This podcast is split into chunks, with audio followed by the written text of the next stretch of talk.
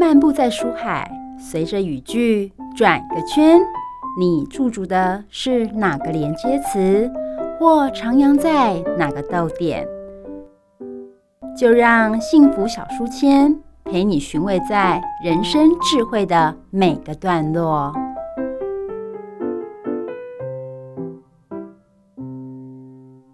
好了，各位汉声电台的听众朋友，我是主持人 Simon。今天呢，很高兴邀请到，哎，这是一个作者，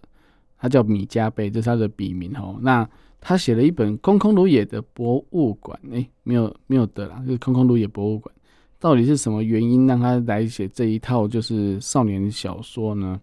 呃，虽然有注音哦，那但是阅读起来非常的舒服，而且我觉得他用了很多现在。呃，我们看了很多小说的元素哦，不管是穿越的啦，或者是科幻的，或者是一些呃中英文的一些运用，我觉得都非常的到位哦。那我们先请米加贝来跟大家打声招呼。大家好，我是空空如也博物馆的作者米加贝，很高兴今天来上节目。哎，今天我想问一下，就是说已经出到第三集了，对不对？对。那为什么你会先从青铜器开始写呢？嗯，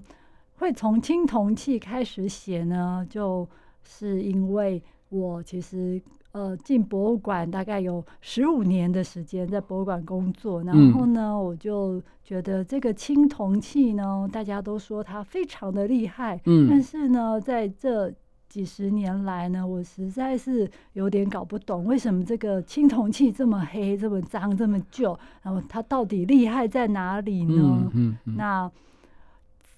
有一天呢，那个我认识那个联经的编辑呢，他就说，呃，要想要来找我写一套故事书。那我就想说，嗯，这个机会真的是千载难逢，所以我要赶快答应他。嗯。那我就想说，那我们要写一个系列故事啊，那我应该要来挑战自己一下。嗯哼。所以要从哪一个主题开始呢？就是从我最不会的主题开始。哇，这么勇敢！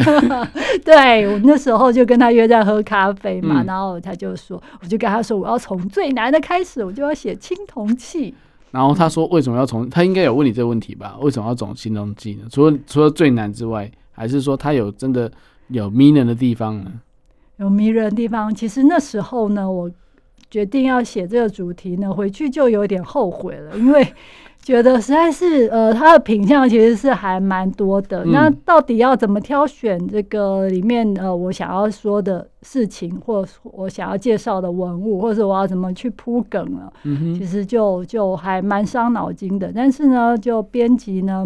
就是也很有耐心。他也都没有催我，那我自己呢，自动自发就开始去做很多的，呃，应该算是研究吧。嗯对，然后呢，我们就去挑选这个，去去，其实是想要把它的核心价值给找出来。然后很高兴呢，这本书写完之后，我发现我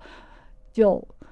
任督二脉就被打通了。通了对，其实青铜器是什么？它就是古时候的人他的。呃，生活用品器具，对对对对。然后呢，就是因为它材料很贵嘛，那其实就是有钱人才可以用的，贵族贵族可以使用没错，就是他他的生活用品，就有钱人的生活用品。那因为有钱人嘛，他就会想要炫富啊。那就就是他可以用很贵的材料，然后请很很很厉害的工匠，然后去做一些很繁复的花纹。嗯，然后重点最重要的是，它其实是一般人一般贵族的生活的用品之外呢，它还是呃要需要就是敬天的礼器，这是其实最重要的一个部分。哦嗯、对，嗯、因为你想要就是在两三在三千年前，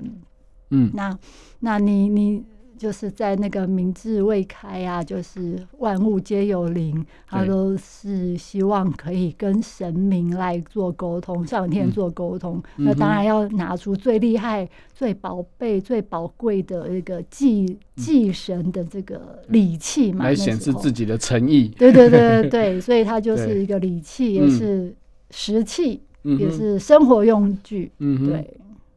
所以，所以其实，在选择青铜器其实也是最，我觉得是比较好去切入的，因为它跟生活有关。嗯、哦，或者说他平常都用得到，只不过说在那个诶，在两三千年前，就是那时候也是只有贵族世家才有会用到这样子。嗯、那我想说，既然知道我们的主题是大概是哪一类型的，那你总会想要用穿越的方式，然后还用一个先进图书馆呃博物馆。我觉得这很有趣，因为它有点影射，就是哎，你们我们在哎在在地面上的博物馆的样子，还会被客诉啊，然后还会被哎就是被惩罚啦，然后等等的，哎，为什么会有这样子的这些铺梗的内容呢？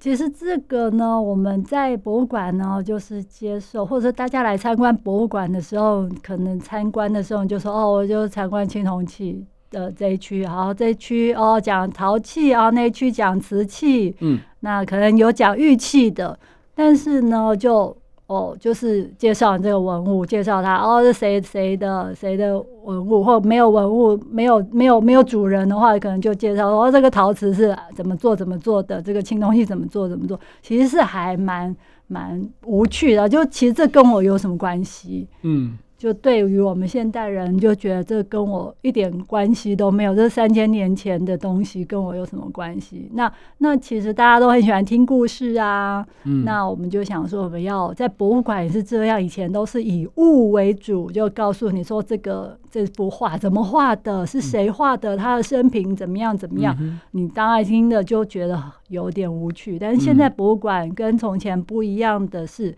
它就是以。想要跟你发生关系，就是跟你有什么连接？嗯、比如说这件作品跟你是不是可以引起，告诉你这个故这个这个文物的故事，然后是不是可以跟你哎让你联想到了什么，或是跟你的生活有什么关联？嗯、那就想说，如果我们要介绍青铜器的话，如果如果因为在博物馆，我们是做嗯博物馆。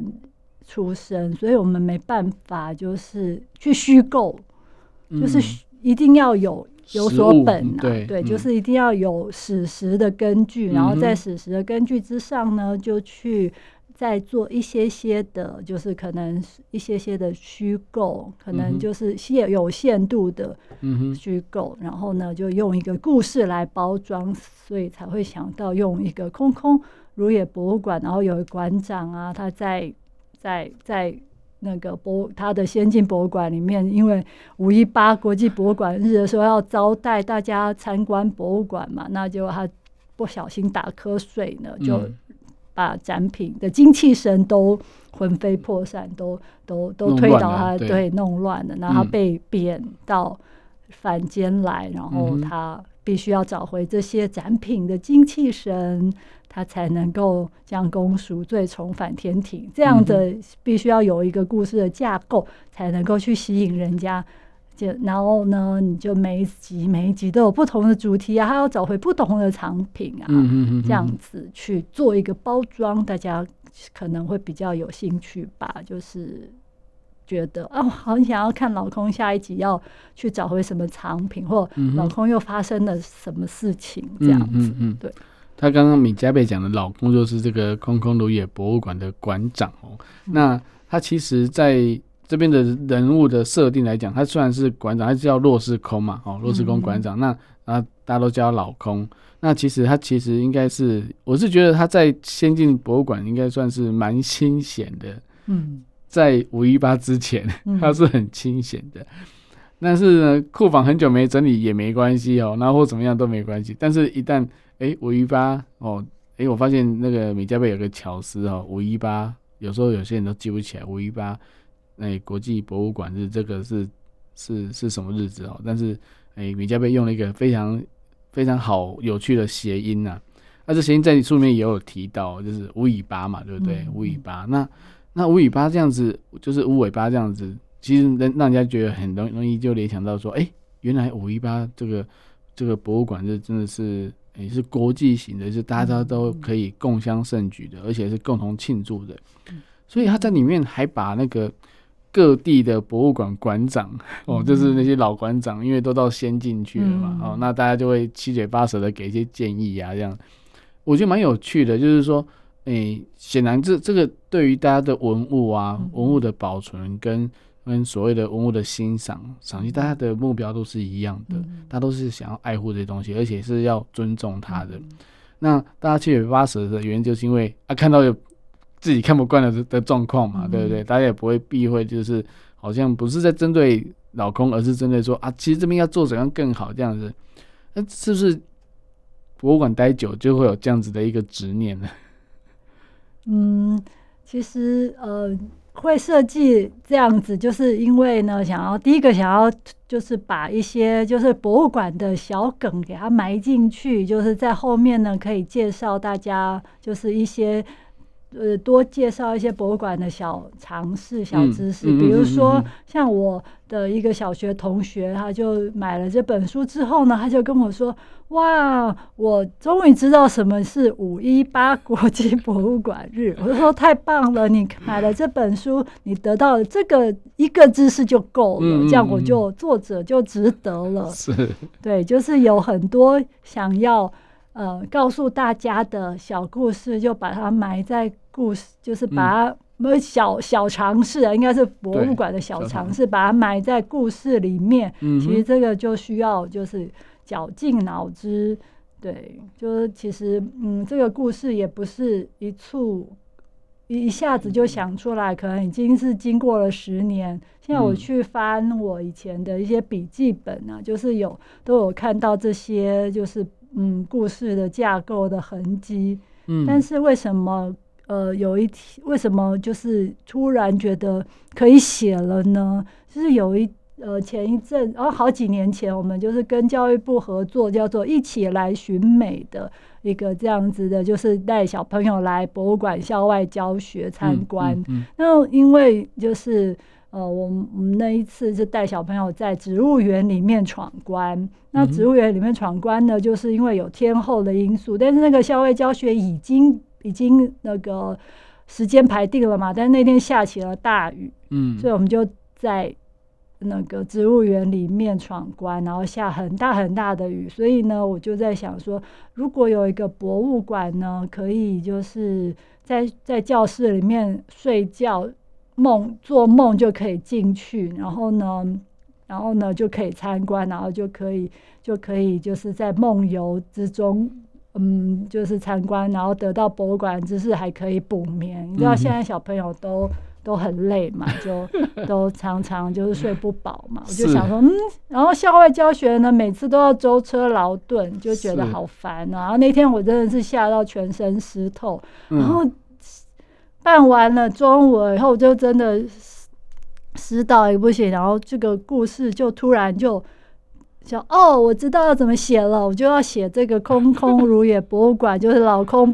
他本来在新进博物馆呢，然后呢，他就因为他五一八博国际博物馆日招待这些馆长呢，就是打他，因为他在那边打瞌睡，所以他就推倒展架，让展品都都魂飞魄散。他必须要到人间去，嗯哼，到人间去再成立一个博物馆，啊、然后把这些展品给找回来。嗯、那他还得要办展，为这些失而复得的藏品办展览。那还要找人家来看，嗯，那这些小朋友呢，就是他要找小朋友来看。那这些小朋友呢，要怎么进入这个他的空空如也博物馆呢？就是在睡觉的时候，嗯、就是他在学校的时候，校外教学，他其实都是要在学校睡，就是躺下来睡觉。然后才进入空空如也博物馆来参观，嗯、所以这就是为什么是这个空空如也博物馆的这个 这个契机啦，就是其实是因为那个之前校外教学的时候，嗯发生的就是凌晨落汤鸡，所以才才会呃，就是这个故事才突然就变得好完整了，就觉得起承转合都有了，就可以开始写了。原来下雨天不只有雨天备案，还可以还可以补眠的备案哦。呃，我觉得听起来真的蛮有趣的，就是说，呃，在利用补眠的这个段时间，让你想到就是说，哎、欸，其实就可以串起来这件事情，然后，而且我觉得里面还有很多桥段，就是说，哎、欸，老公船长，呃，老公馆长啊，我想要认识毕卡索跟张大千哦，这个就是觉得，哎、欸，反正都是。呃，都到先进了嘛，那有些都是做古的啊，嗯、所以一定他们的我不管是灵魂或是一定也也在这边啦、啊。嗯、那馆长一定认识嘛，因为有他的作品嘛，嗯、对，而且先进博物馆是所有的作品都在这边哦、喔。对，所以我觉得这个也是一个很好的一个理想哦，嗯、就是说我们希望有一个很大的博物馆，或者说很大的一个场域，可以把我们所珍藏的人类，就是所有的诶、欸，不管是艺术创作，或是文史啊，或是因为文物就是跟历史跟文明是走在一起的，然后也是我们的文化，不管任何种族，那都可以留下来，然后让都可以让后后后代的人都可以直接看到说，哦，原来那时候的人们是这样生活的，那那他们的技术可以做到这种程度。我们有时候真的叹为观观止，就是一两三年年年前的东西，他们的设备也没有说很新，但是他们可以这样子做一些，不管是雕刻啦，或者表面的一些处理，我就觉得那真的是。真的是工匠，那真的是工匠，所以，我我也觉得说，可以透过这个方式让，让让读者可以更有兴趣，想要走进真的博物馆，然后去欣赏。因为通常有像像说有些像我们以故宫来讲，好，他们很多常设展，说真的，常展都没有人啊，都很少人，很稀疏。那只有一些就是特展，哦，那因为有有有期限嘛，然后或者说有宣传，那人家才会想去。一一探究究竟这样，但是一般常设展就是但是瓷器啊，或者是什么的。那或许就是因为太太常设，所以大家就忘记它的特殊性。那其实不管是在故宫或是其他博物馆，其实他们所拿出来所展示的，一定是他们馆内最珍藏的东西，而不是随便就就可以拿出来的。所以我觉得这个。当然，我们现在台湾的博物馆已经超过两三两两三百家了。那那我觉得每个博物馆都有自己的特色，这个我也觉得说这是一个非常好的一个一个呃氛围。就是说，我们台湾这么小的地方，但是有这么多博物馆，其实从博物馆就可以了解这个国家、这个这个文化、这个人民的生活方式。我觉得，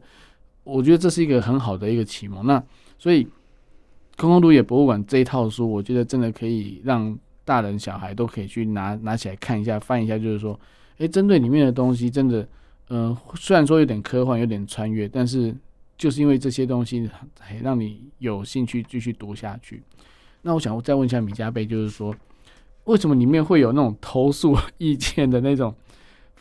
桥段呢？就是说，诶，老公被投诉了嘛，或者说，诶，就是大家的意见就是，诶，要加重处分啊，或什么那些的。这些会不会在平常的博物馆就会看到？然后你们然你们会很 care 这个东西呢？对，现在呢，各个博物馆呢都有馆长信箱。哦，对。对。然后其实有时候就是很芝麻蒜皮，我们可以解决的事情，他们也都没有打电话来给我们，他们就直接写馆长信箱。那如果有馆长信箱的时候呢，我们就必须要上公文签办这件事。其实。其实呃，其实就是嗯、呃，大家就是想要呃自己的问题赶快被解决嘛，嗯，对，对对对。然后大家的意见，但我们都非常的重视，对。嗯、然后就是常常就是这些里面很多细节或桥段都是真实博物馆会发生的事情，嗯哼对。就是其实常常因为大家都都有嗯一样米养百样人，就是。大家都会有不同的意见，然后我们都很愿意帮大家来解决。就有时候呢，就直接找承办人就可以了，不需要找馆长哦。其实找馆长信箱不一定比较快啊。其实李家贝的意思是这样子。是的，因为写馆长信箱我们还要签办。对对对，打电话给我们比较快哦。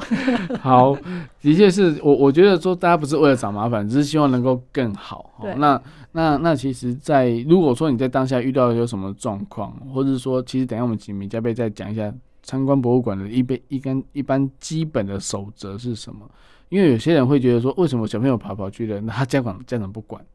哦？那或者说，哎、为什么旁边的志工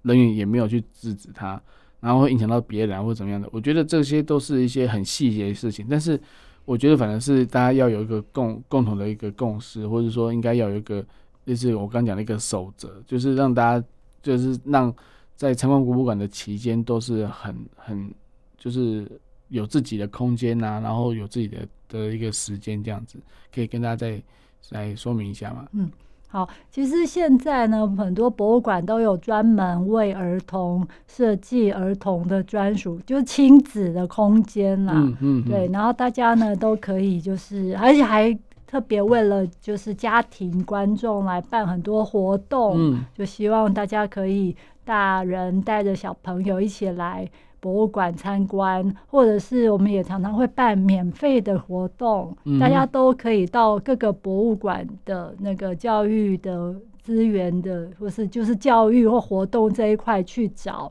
其实就是我们常常就希望大家可以进博物馆来，所以这个不是免费啊，不然就是收费的，非常的合理，或者是甚至于叫做低廉。嗯，对，就希望大家。都可以，就是运用就是国家的资源来，就是增进亲子的感情啊，或者是你想要，嗯，就是希望小朋友可以就是多亲近一些艺术啊，或文物啊，或者是文化这个部分，就妈妈都可以就是。呃，上各家博物馆，那那因为我们常常就是在在做这样的推广，有时候就会很烦恼，说人到底在哪里？因为妈妈可能就是那我们做了很多很好的活动，那可能我们的那个那个呃行销的管道不是那么的，因为现在行销的那个很、困难，对，对，然后。那那我们就会无所不用其极的想要去行销，但是呢，就是效果可能就也就是因为现在资那个资讯都非常的分散嘛。嗯。那我有想到说，那那干脆我们就来写一本书，嗯、或者然后像这样空空瑞博物馆的这个这样子，然后我们可以去 touch 到不同的，就用不同的管道来。再把这些人给带回来，所以就是我们出了这些书以后，也有办一些，就是就是每次都会有办新书活动嘛。嗯、那新书活动呢，就会认识一些小朋友啊，然后我就会跟妈妈说啊，我们有办什么活动，你们可以来参加哦。嗯、然后他们真的就来了，就想说，嗯，虽然没有很多人，但是呢，就希望他们就，我就就就希望他们可以，就等于是反过来，嗯、不只是就是不是。是透过博物馆的管道，然后就自己有这样子的一个另外一个，比如这个应该叫什么？就是书的管道，就是对，然后就希望可以可以，对对对，希望可以就是在开发不同的 客群，对，因为现在真的就行销真的是有点。需要就是很很费力，可能费了很多力。你办了非常优质的活动，又很合理收费的活动，嗯、那可能大家不知道的话，其实就是非常可惜的一件事。嗯、哼哼哼对啊，对，因为我觉得整个博物馆的行销来讲的话，当然它必须要比较伤脑筋的是，因为它要跟其他的竞争哦，嗯、例如说演唱会。哦，音乐会哈，对哦，那种比较短暂时间，然后又可以马上就是有，就是有，哎，不管是视觉上或听觉上的享受。哦，我现在讲都是文艺类的，还没有还没有偏到别的地方去。如果说，诶，游玩的那就另外一回事了。所以，食衣住行娱乐，大家每个每个家庭的预算其实都是有限的。那那当然他们会在。诶、欸，如果说要在预算的考量下的话，嗯、我觉得博物馆是最划算的，而且是最最，也不是说要消磨时间，而是可以最能够得到最多东西的地方。对、啊，因为其实真的，因为他们都有一些预算去、嗯、去，就是不管是成长那些那些作品，有些作品真的很贵，你平常是看不到的。嗯，那那这种情况之下，你也不可能自己买一幅在家里放着嘛，对不对？嗯、所以原则上就是，如果通过博物馆这样成长的话，真的可以一次就可以。我就是大饱眼福这样子，那我想问一下米加贝，就是说在博物馆当中，是不是真的有必要就戴着耳机听导览呢？还是现在都用 QR code 之类的？其实就是如果是扫 QR code 就自己听，是因为疫情期间可能博物馆有嗯闭馆，就是或者是。就是大家都比较不会去做这样子的人群的接触，嗯、那那就是嗯，如果是用 QR code 的话呢，就可以自己用自己的耳机，嗯、对，还但是还是会有租语音导览的那个，嗯、有的人就对个个人的需求，嗯、或者是对这样子，我觉得还蛮方便的，嗯、哼哼对啊，就是客户比较或者是你想要听真人导览，也博物馆也有做时间嘛，对不对？对啊，就是有这样子，就是除了。你可以就是它有 QR code，然后它或者是像对，应该特展的话，他特别就是会去租语音导览机。嗯、那一般常设展，他应该就是比如说他又是用 QR code 是他特别重要的，或者是他也许他放在网络上面，这个就不一定。大家就是要按照各个博物馆的情况，然后就去、嗯、去选择你喜欢的、这个、的样子，对的方式。那那我觉得的确是要听导览，或是听真人导览，就对这个。作品，或者是说这个文物才能够有更深层的了解，嗯、不然有时候真的有时候会看看，也不知道特别的地方在哪里，或者说哎、欸、可能对啊，可能就觉得很像哎、欸、这个浮雕雕刻很细腻，嗯、但是你也不知道它到底嗯。费了多少劲，嗯、或者是说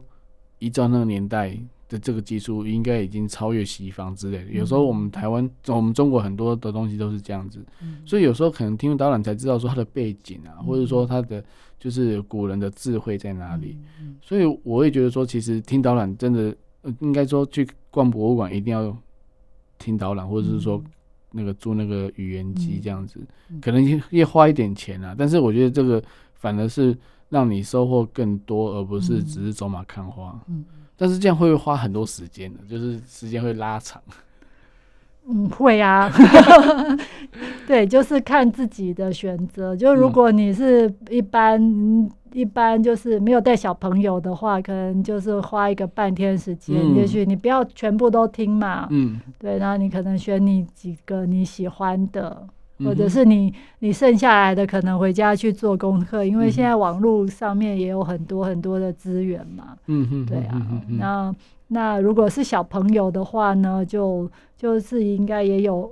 另外再给小朋友的一些空间，或者是或者是一些资源，或者是这教育活动，大家都可以就是试着自己去找一下这样子的资讯。我记得小朋友会有所谓的什么学习单，对不对？对对对，或者是说，哎，让他们去玩一些游戏，嗯、就是连连看啊，或者什么，就至少认知上是、嗯、是有来过的那种感觉，而不是完全乱猜这样。但是我觉得说，其实，在博物馆真的很用心在教育上，因为他们就是扮演社会教育的角色。那可能就是普罗大众全部都都收这样子，所以，嗯、可能在整个博物馆的的一个经营上来讲，我相信你，因为你待很久，你就知道说，其实博物馆，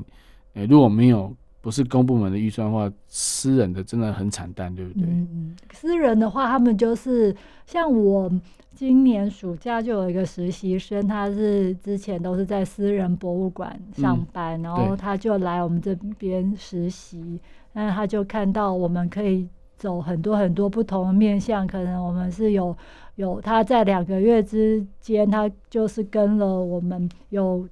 为聋人做的导览，手语导览，然后也有为那个至亲，就是比那个有那个那个智力方面。的不比较有障碍的青年，然后帮他们做的一些就是活教育活动，然后也有针对志工的，还有高龄的，就各种不同面向，他会觉得哇，以前他们在私人的话，这是非常不容易的事情，因为大家都是要向前看嘛，对就是要他办活动就必须要有营收，嗯嗯，对。所以他就觉得，嗯，这是最大的差别，因为就是国家的博物馆的话，他就可以就是做花预算去为这些弱势弱势族群去，哦，我们还有卫星著名的。那个走读，嗯，对，就是都有各种，他一个暑假就可以接触到这么多这么多类型的活动，他就觉得收获很多。其实，如果博物馆可以走出去，其实是更更迷人的哦，因为它会结合附近的一些地方的一些，就是现在很流行地方创生嘛，或者说，哎，原来那个地方的哎早期的部分，像。我记得您的图书馆是在城南，台北城南的附近，对不对？嗯，嗯那那你你可以稍微介绍一下，诶、欸，城南有什么样的特色，或者说有哪几条路线是常常走读在在使用的？就是我们在城南地区呢，我们跟着文化部的走读台湾呢，就是这几年就办了，就是就开发了好多条的路线，其中有一条就是牯岭街。嗯，牯岭街就是过去它就是有邮币社，还有就是旧书店。嗯、那我们有跟也是一个地方的那个就是文史工作室的老师合作，然后带大家去走读这一条孤岭书街，还有邮币社的一些故事。嗯、那老里面的老板真的都卧虎藏 龙，对，因为这个故事讲下去就很久，先暂时打住。然后这一条路线是就是走邮政博物馆，就是旁边的那个孤岭街。嗯、那还有一条呢，我们会去走那个城南的老店家，因为城南其实就是之前跟着那个就是。呃呃，在南门市场周边，他们就有那种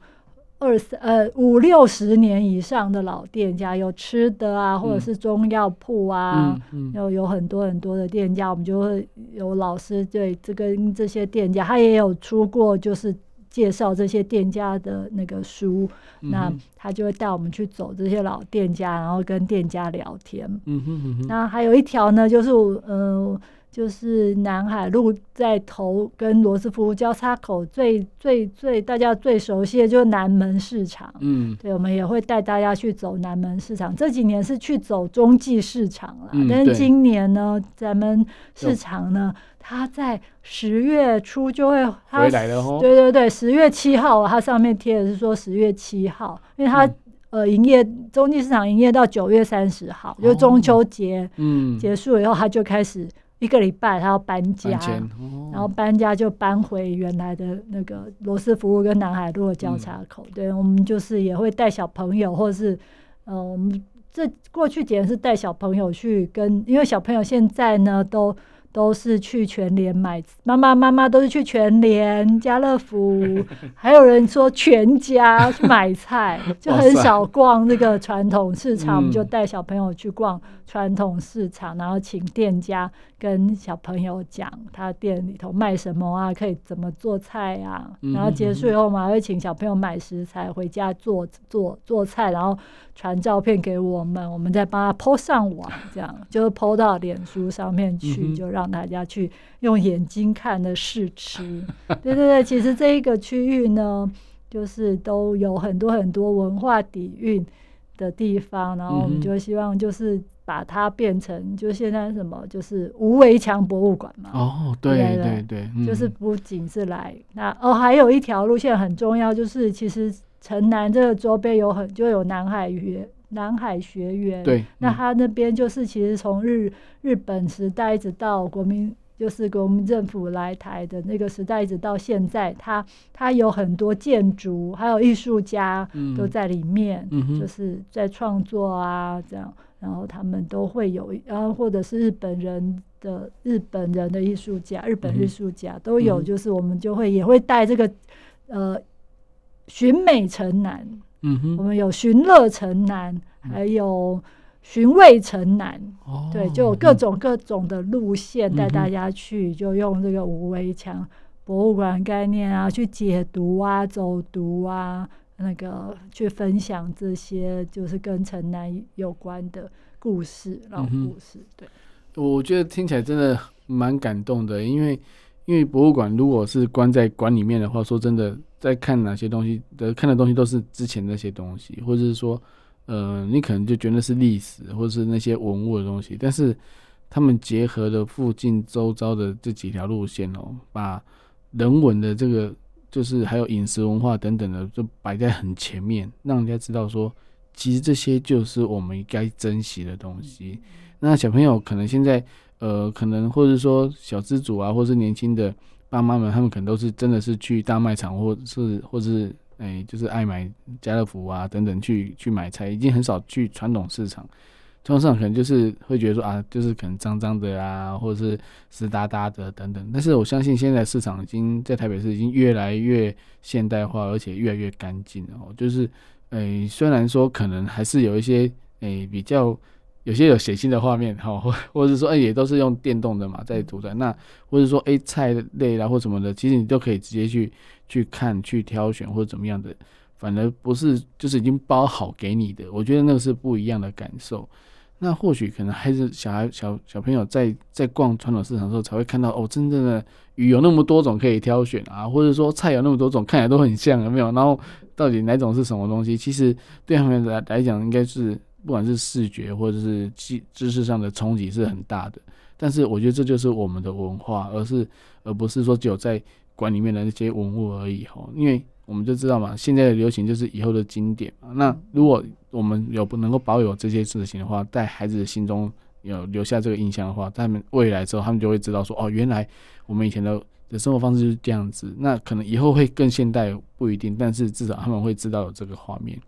所以，我我觉得在呃博物馆在人心中，就是你刚刚所讲的，就是没有围墙的博物馆。其实每个人其实，在心里面他所所建构的，说或者说他所因为他的成长过程，他所接触的东西，他所吸收的这些人文的特质，其实就是一个博物馆的概念。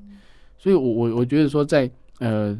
在这本书里面，除了文字非常的耐，就是耐人寻味，而且非常的吸引人之外，那些图啊，我觉得慧泽也真蛮厉害的。你是怎么找到他？是还是连接帮你配的呢？就是一开始呢，我们呃。要写好了以后，他才会开始找画家嘛。对，对，然后写好了以后呢，其实那时候我们为什么会找上这个蚩尤啊？嗯、因为蚩尤就是之前有跟中研院的史语所合作哦，史语所，他就是做帮史语所做了一个叫做“为己而来”，己就妲己的己，嗯、因为妲己在人家心目中就是那个狐狸精啊、祸水呀、啊，就他那个黄。黄老就是中那个史语所的黄老师呢，嗯，他就就是为了做这要做一个为己而来的展览，就是要为妲己平反哦，然后我们就找到了蚩尤，帮他们设计妲己的那个形象，嗯嗯，对，然后那时候我就觉得，嗯，那我们就其实我们有注意到这件事，但是呢，就想说，嗯，蚩尤的那个费用可能是不便宜吧，因为因为那个看起来那个史语所是挺挺那个嗯那个展览充裕的，对对对对对，那经费是很充裕的。他们有做很多很多的跨域的，然后也有做一些动画什么的，嗯哼哼哼对对对。但是呢，编辑说，那我们还是来找找看看谈一下好了，这样。嗯、然后呢，就就哎、欸，没想到那个蚩尤就答应了。哦，对所以那些人物是你今天先设想好的吗？包含那是是那个什么？诶、欸，我看到就是人家讲的，就是朱翠啊，然后白虎啊、玄武跟青龙啊，这些这些是你先设定好的，对对对对，然后让我们让他来画这样子。对啊，我们其实没，因为刚开始他其实没有画过小朋友啊，他都是画美女啊，对，然后他画小朋友，他第一。版画出来的话，真的就实在是画的很小，他自己也有 po 在那个脸书上面。嗯、然后呢，后来我们就觉得这个太小了，嗯、年纪画的太小了，嗯，太狗，大概是有点像幼稚园的那种。就我说不行不行，你你不要被小朋友这件事情而限制住，你就要画你有你自己的风格的，嗯、你自己爱怎么画就。我就就让他让他自己去画，他就比较就是哦，可能有放开，就不要不为了小朋友所困，嗯嗯，对，就不为了童书这件事情所困。哦，他以为童书就是小朋友的概念。对啊，对啊，就他的小朋友也都很小朋友。嗯、他之前也有帮教育部画画一些，就是我们就哦，那大概就是像你帮教育部画的那样子的风格，嗯、哼哦，他就知道了这样。嗯哼哼，所以你。看起来你应该是蛮喜欢他这个风格嘛？对呀、啊，对呀，对啊，就是他把他把四个诶、欸，应该算是配角、主角、嗯、主角、主角哈。除了老公这，老公为什么对老公为什么要穿西装呢？我觉得老公应该应该的形象应该是比较诶、欸、道服啊，或是那种 仙人的那种，就是比较比较出世的那种感觉。但是你用西装，感觉上是上班族那种概念呢、欸。就是现在就是要颠覆，不是吗？嗯、你看那个西门町不是有也有，就是也有一些，就是他还把什么林默娘画的非常，哦、就是现在他就是会会去做一个很大的反差。反差，嗯嗯嗯，对啊，就想说那时候我还去找那个找，因为那时还很喜欢那个台中的科博馆的那个一个馆长，他就是。穿西装超好看的，就有时候就会找一些穿西装很好看的那个、那个、那个照，这个馆长的照片来、哦、来给他看一下，说你看，就大概是这样。因为因为看到这个形象、哦，很帅啊，很帅气，然后就是看起来很有精神抖擞的上班族的概念，但是怎么会一开始就是打瞌睡，就是会会让很冲击啦。但是我觉得这也是一个。很好的一个想法，就是说，诶、欸，或许就是馆长啊，就是随时 stand by 二十四小时，都是有可能有有民众会有问题啊，或是有什么突发状况啊，就要去处理啊。那可能也因为都在外面跑来跑去的，也没有时间回来换衣服或什么的，所以就就是就很像老公的形象，就是到处跑来跑去的，然后又要又要干嘛，又要干嘛，又要穿云，又要上云，又什么的，所以。我觉得蛮有趣的，就是说用一个上班族的西装的概念，西装是比较拘谨的，哦，那感觉上这应该是很弹性的。有啊，他一开始有穿那个道袍啦，嗯、然后呢，他被贬下凡呢，就被了一个穿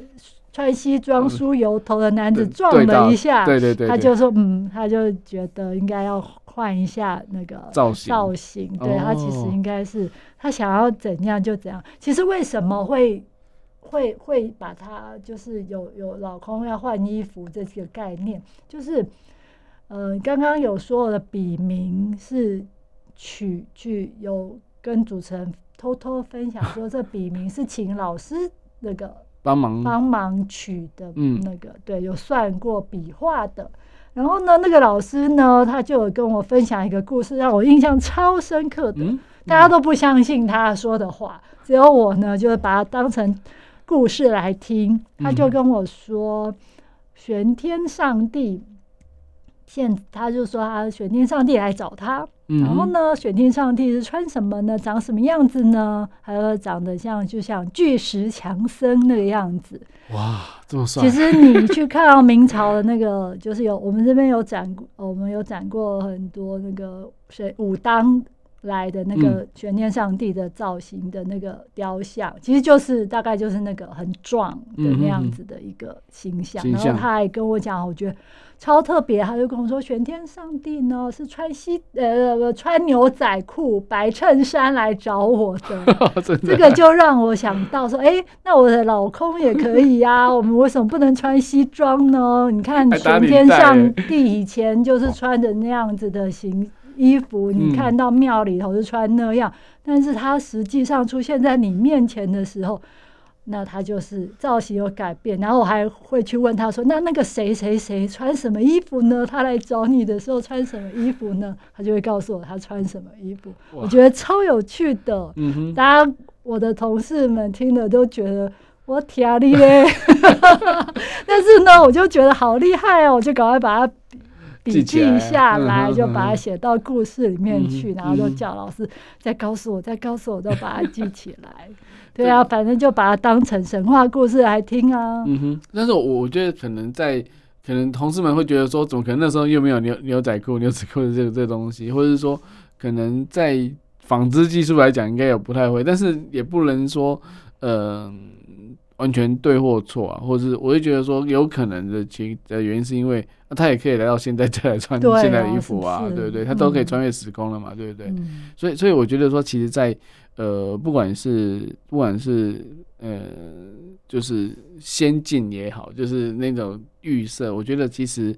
让人家会觉得说这个是很美的事情。那。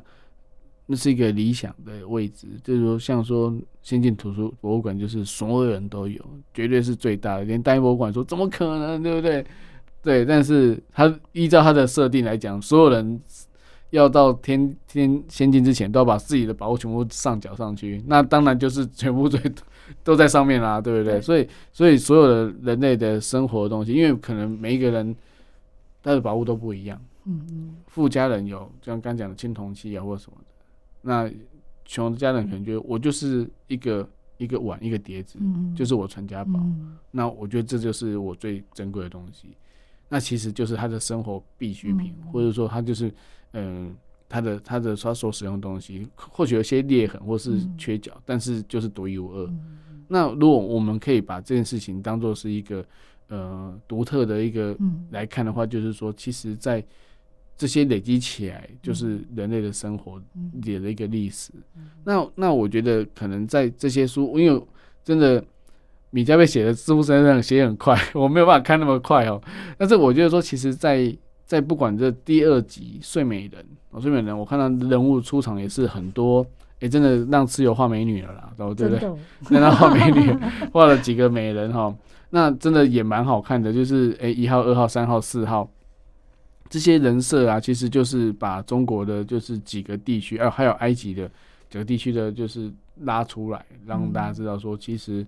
呃，国际博物馆日不是讲假的哦，因为国际性的就是全世界都会有，所以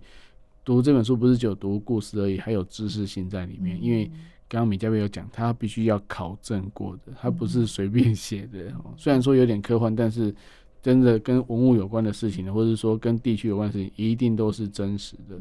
所以我觉得这个真的蛮有知识性，而且有时候还会有一些小知识在后面提醒你说：“诶，那个是真的是这样做的，或者说以前是怎么做的哦。”所以，诶，我我觉得这本书真的是，我当然是故事书，看起来像故事书，但是其实我觉得它是知识性算是很高的，而且含金量很重，所以。应该不只是只有给小朋友看吧，就是可能是不是有可能有机会以后推广到学校去啊，让全班阅读的啊，因为现在很多就是学校都会有那种班级的阅读的那个所谓的计划嘛，然后就全班读同一本书，然后写心得等等的。那或许可能借由这些推广的这些书籍，让这个空空如也博物馆让小朋友真的可以走进图书馆来的博物馆，然后不是觉得说只是走马看花，而不去欣赏那些东西。我觉得这个是也是你的希望吧？还是对呀，就就是也希望可以就是呃不一定要写读书心得啊，小朋友想要读书心得就头痛了。以前我们带小朋友说要教他们写心得，他就会说老师。一百个字太多了，五十个字好吗？对啊。但是如果如果说你换个方角度想说，他们写说什么东西哪个菜比较好吃，或什么，他们应该会写很多吧？对啊，其实主要是小朋友可能都还是需要大人或是有人去导读。嗯。就像有很多作家，他们就是有什么作家有约啊，嗯。然后他们就会去呃学校，或者等于可能很多人，比如说。呃，共共同的时间，然后小朋友来听这个作家讲故事，哎、欸，他就会比较有兴趣，他可能回去就会去翻。嗯、但就如果就只是丢给他说，哎、欸，这个要写心得，啊一定是没有兴趣，嗯、因为没有人带他去读。嗯、对。但是，但是我我觉得说，可能在在一可能太小的小孩可能比较没有办法，但是或或许在如果说真的有家长在引导的话，的确是。至少可以至少有些感觉，或者说结合现代他们所接触的东西来做一个、嗯、呃比较好的一个衍生这样子。嗯、最后我再问一下米加贝，就是说在图书馆的诶职涯里面，就是办展览这件事情啊，博物馆哈，博物馆里面办展览是真的是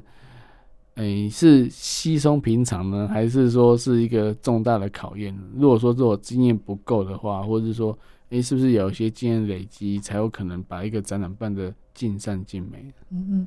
像展览啊，我们以前就是常常会说，你办一个什么超级特展，嗯，或者你办一个就是可能一个小小的，就是一般台湾的艺术家的展览，其实那个过程是一样的，嗯，同样都还是要去收集展品啊，然后去做保险啊，或者是去设计展场啊，然后最后。就是还要去做帮他们，就是把展览展场把它布置好，然后做一些，然后最后还要去做推广。其实它这个是一样的，嗯、但是只是大或小。嗯哼，对啊，可能如果是国外的特展的话，那可能就是需要更长的准备期。嗯哼，这样。嗯，对哦，因为他还要从国外运过来，然后保险嘛，还要处理。然后可能包含展场场地的规划、路线啊什么的，那那些可能都是呃让整个他们也会来看吧，就是说他们针对我们的规划或者是说空间的部分，他们也会去做评估吗。对啊，对啊，对，那那那那个就更复杂了。所以其实其实就是都是都是那个过程都是一样的，但是就是按照那个大小啊，或者是。或是国外、国内啊，这些嗯，有有稍有不同，对。但是，嗯、然后最重要的话呢，以前呢，可能大家就是摆一摆，嗯，可能大家看了就觉得哦满意了。但是现在又不一样，他们还需要策展。策展对，策展的概念是最近这几年才有的嘛？嗯、就就是说，有些有策展的人啊，然后有一些。呃，应该是情境上的铺陈，或是一个主题的一个概念。嗯啊、就是你透过这些展品，你想要告诉人家什么？嗯，现在这个是比较重要。以前就可能摆一摆，然后就是告诉你这这些展品好厉害，嗯，就这样。嗯，那可是呢，现在呢，大家会希望可以跟你的生活做连接啊，或者跟你跟你的自身的经验做连接啊，或想要从这个用这些展品来说。什么故事可以让你感动，或者是引起你的共鸣？嗯哼，这样子，对，哦、就是就需要再需要一些巧思，或者是你需要一些设计，或者是真的是需要一些绞尽脑汁啊，就要看你怎么去跟观众。做连接和沟通，现在是比较会讲。像你刚才说故宫，我觉得故宫他们现在也都一直有在与时俱进，或者是这些比较大型或比较呃的博物馆，他们现在做的展览也都是非常的非常的有特色，然后各个各个他们的研究员也都有有有在看，也看得出来是非常非常的用心，嗯、哼他们真的是有在。朝这个方向，就是他怎么去用他的展品去说故事这一块，就我觉得故宫就是越来越越让我们大家都很惊艳。嗯哼，对。好，我为什么会想问米加贝这个问题？是因为他在第一本就是《梦游青铜夜宴》的这一集啊，就是空空如也博物馆的第一集，最后的附录啊，就是一起成为策展小达人。我觉得这个真的很好欸，因为通常啊，就是不管是策展的人，或者是展办展览的，有些 know how 哦，真的不好去去落地去写出来，因为有些真的太细节。但是他竟然会把这个把它变成一个步骤一个步骤这样子来，而且是以教小朋友的口吻来做，而且还有一些练习，我觉得真的很厉害。因为因为为什么会想到这样子的的一个巧思？因为像小朋友呢，就是怎么样子办展览啊？什么叫展览？其实展览就是，比如说我有好多火柴和、小汽车，嗯，然后呢，我想要把它展展出来，然后你就看你要怎么样子去把它展出来，你就这样随便摆一摆，这样也是一个展览。嗯、那你想要把它分门别类，什么跑车？然后什么工程车，嗯，呃，或者是公共汽车，或者是公什么样子不同的，你去把它分门别类。然后呢，你分门别类啊，这也是一种展法。或者是呢，你或者你想要再帮他想一个故事，说这个是我最喜欢的呃小汽车，或者这是我生日的时候的小汽车。你就是怎么样子去把你这些小汽车来来做一些。就说一个帮他们，你收集这些小汽车，说一个故事，嗯嗯嗯，对呀、啊，然后人家来看，哦，好有感觉哦，嗯、啊，这个小汽车我也有哎，就大概就像这样的概念，就。教小朋友做策展，就等于是教他怎么样子去把这些东西先分门别类，然后呢，然后去帮你的说故帮做说故事的一个方法，就等于是教小朋友做说故事的方法。大人可能的策展就是会牵涉到更多，可能就是。哦，那个很复杂，都可以写非常多本书。就坊间有很多教大人怎么策展的书，嗯、大家也有兴趣都可以去找。这个书很多，嗯、现在大家都很喜欢做呃策展这个概念。那小朋友就是教他怎么说故事嘛，嗯、就有一个有一本绘本叫做《酷比的博物馆》。哦，库比的博物馆呢，他就是库比就收集了好多东西，嗯、他就以就是他他的家人就教他怎么样子去分门别类，然后就去做一个、嗯、做一个他他的博物馆。嗯哼哼哼，对啊，就是这种概念。嗯哼，对啊。我我觉得真的米加贝真的很用心在在写这本书，是因为除了刚刚讲的策展小达人的之外，我发现后面超级多 QR code 的、欸。补充资料这么多，因为放不进去，对不对？嗯，还是说它的 QR code 的点是都是在你们馆内的的内容吗？就是我们想要让他看，大家可以不不扫也没关系。啊、然后如果你扫的话，你就可以连接到就是真的博物馆里面的长的那个样子。嗯嗯嗯，嗯嗯就青铜器长的样子。对对，其实那那个呃。我编辑有偷偷告诉我说，他没有很喜欢 QR code 啦，但是他也没有帮我拿掉啦。原来编辑觉得 QR code 好像嗯，但是我觉得现在你放 QR code，有人就想要去扫，哎，应该就会去扫啊。对啊，就是有两派啦。然后我的老师就会跟我说：“你那个后面那个。”解释的太少了，嗯，然后编辑就说解释那么多干嘛？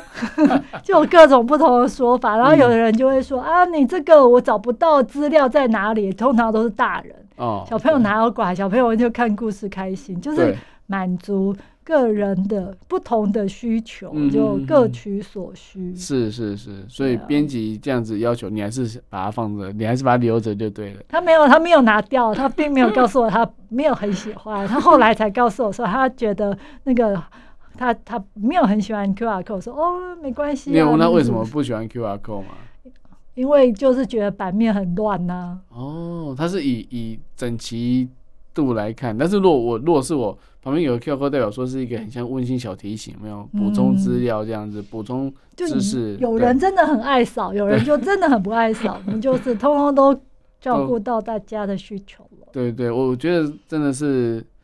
但是起心动念是好的，就是说因为怕有人真的不知道他长什么样子，嗯、因为因为我看到后面是原上是用画的嘛，用轮廓的方式来带着小朋友去、嗯、去做一些诶、欸、动手做的部分，但是。也要看到实体实体的东西吧，嗯、但是你如果印照片全彩又又成本又太高，嗯、对，而且印博物馆的要收钱哦，哦要跟买版权、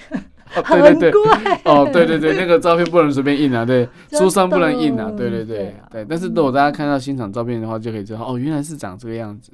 那其实就更有感觉了，嗯、对不对？对，好哦，那我们谢谢米加贝今天来到节目当中跟大家聊聊，诶，他所知道的博物馆以及他的空空如也博物馆这一套书哦。那相信，呃，经过我们刚刚的介绍，其实大家应该都很想要去买，因为我们没有讲很多书内的内容哦，就是要让大家自己去看。那其实老空很努力，虽然说他他喜欢打瞌睡，但是他打瞌睡一时之间，而且他是在梦中，他是还还有情境的哦，他不是。睡着是放空的，而是他真的有情境，他以为他已经快办好这件事情了，就反而是在睡觉。所以我，我我觉得说，可能馆长吧，身为馆长，就是要有一个使命感，就是什么事情都要 ready 好，然后什么事情日日日也是夜也想着，就是说想把这件事情做好，应该是每个馆长的使命吧，对不对？嗯、那希望说，从今天米加贝跟大家介绍，其实如果未来博物馆都已经走向没有围墙了。那大家的生活都是一个小小的博物馆的话，那其实每个人都是自己博物馆的馆长。那照这样的话，你就把你的生活过好，然后把这些记录都留下来的话，那对于后代来讲都是一个非常珍贵的资产。好，那我们节目就到这边喽，我们下次再见喽，拜拜。谢谢，拜拜。